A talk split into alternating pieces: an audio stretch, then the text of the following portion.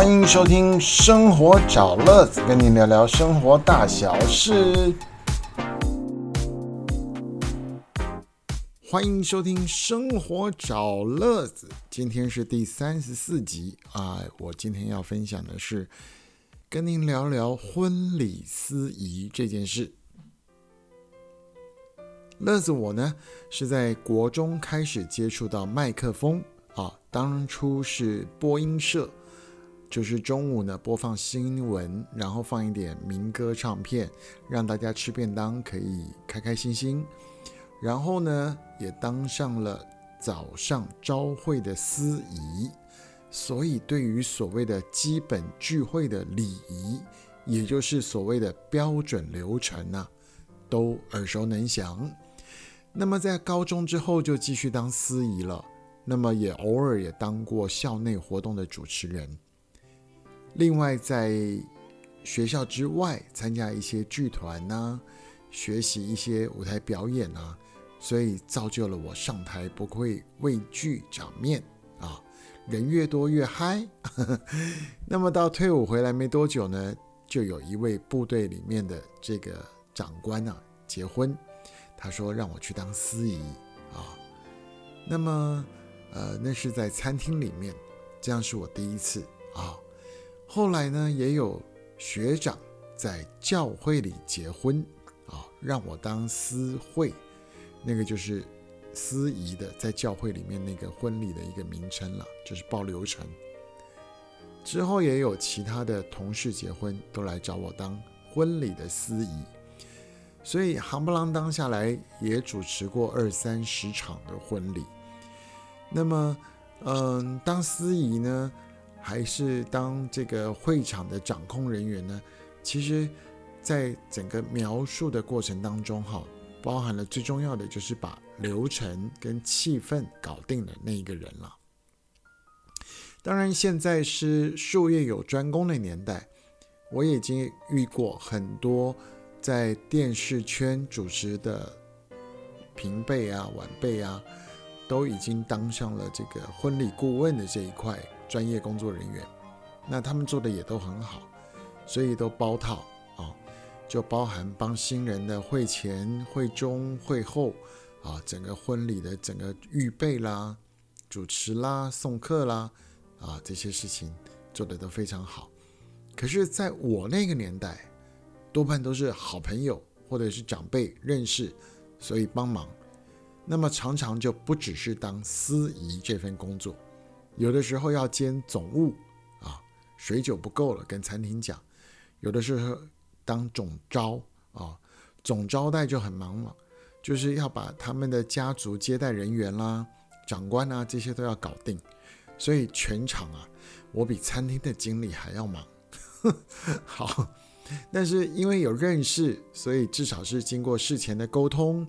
才能够在气氛上掌控得宜。那我们来说说司仪这件事情，新人通常结婚就这么一次。所以，双方的家长，在双方的亲友，还有最熟悉那些状况的朋友们、家人们，他要出来一起成为一个 team 啊。那这个 team 呢，就包含了双方的习俗啊，最重要的贵宾啊，有的是长官，然后呢，他们请客啊，还是在会馆呢，还是在教堂啊？等等等等，还是在家里面请客办的，像这样的场地形式啊，桌数等等。那么，另外还有包含餐宴的那一块，请客的那边的餐厅的值班经理领班，这些你都要了解，包括灯光音响，你全部都要很清楚，才能够按照新人的想法，把这个还有家长的期待，逐一的沟通跟设计。啊，那包含什么桥段？也就是那些小游戏呀、小惊喜啊，这些都沟通完之后啊，到婚礼那天，新人就把事情交给你了。所以一整场的婚礼，从他们进场前到嘉宾进场，到婚礼开始，到送客啊，都要靠您这位司仪来掌握气氛。早年呢？很多都是新人自己要张罗很多很多的事啊，或者是他们家族的父母亲都帮忙张罗。您知道有这个啊请帖啦，啊，这个婚礼的这个办办嫁礼呀，等等等等啊，那戒指啊、婚纱啦、拍照啊，等等等等。那么在近二三十年里面呢，这个婚礼顾问就从婚纱公司里面了被延展出来一个专业公司，所以他可以帮你从 拍照开始啊，到这个家里的习俗，再到会场，他们可能都可以联络到人。但是我要讲的主要是婚礼的现场这一块，那大概就是三到四小时，有预算的现在都会找外面的专业公司审视。没有预算的，还不是就从身边的亲朋好友找人来帮忙。那么曾经呢，我遇过最特别的几个场次，就跟大家来分享一下。嗯，像客家相亲，请中午的，那么我从这个台北到新竹去，然后呢，大概十点多到了会场，哎，已经有一两位、三四位的这个家属啊，已经在现场，然后呢，要干嘛？吃马吉，就是客人早到啊，他们就要吃这个马吉，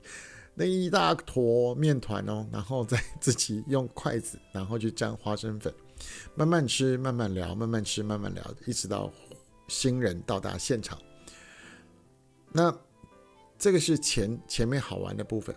中间的部分是这对新人的八字啊，经过长辈的换算。必须要在这场中午的宴席当中，正午时分，就是十二点，要回到家里面去祭拜祖先，然后再回到餐厅现场继续请客喝酒，然后还要唱卡拉 OK，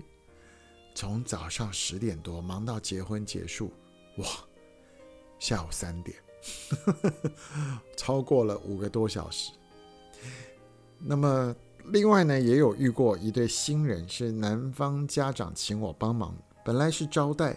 啊，我是担任餐厅的这个接待，就是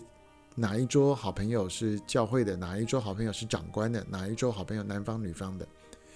结果那天司仪他们请的司仪临时不能来，哎，这时候还是就是在请我帮忙了。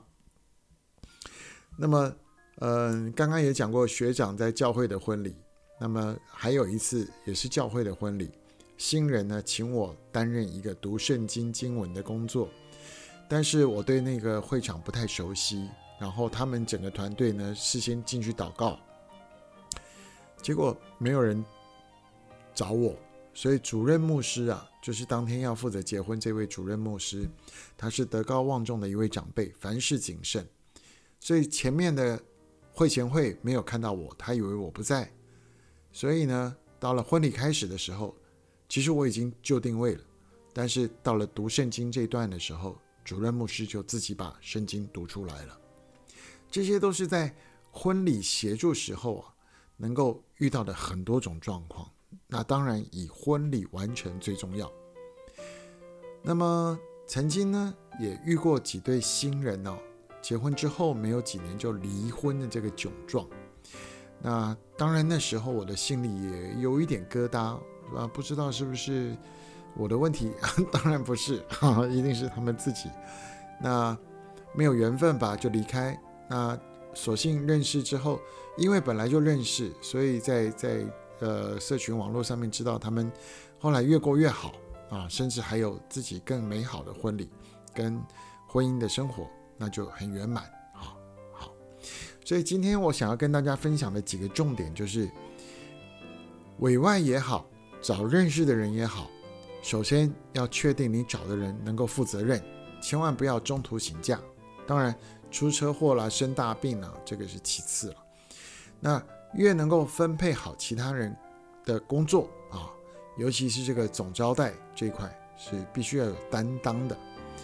那无论哪一个工作岗位来帮你的人。越多的沟通，而且越能够集体开会啊！现在通讯软体集体开会很方便，然后越能够沟通，越能够准备好，就可以完成一场圆满的婚礼。那么，如果各位可以的话，我都建议你，不管是不是基督教，你就到教会去找牧师，帮你们做婚前的沟通。这个婚前沟通或是婚前辅导啊，是一个系列的课程。那么基督教对这一块非常熟悉，大概几次的时间里面，好，按照你婚礼的预备的状况，他能够在婚前就先帮助你们确认彼此是适合的那一对，而且愿意接受婚后的所有挑战。那这样会非常非常的圆满。那到了现场的时候，工作人员怎么分配，这个是其次了。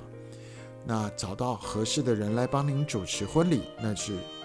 真的是利上加利，恩上加恩，而且气氛会更圆满啊。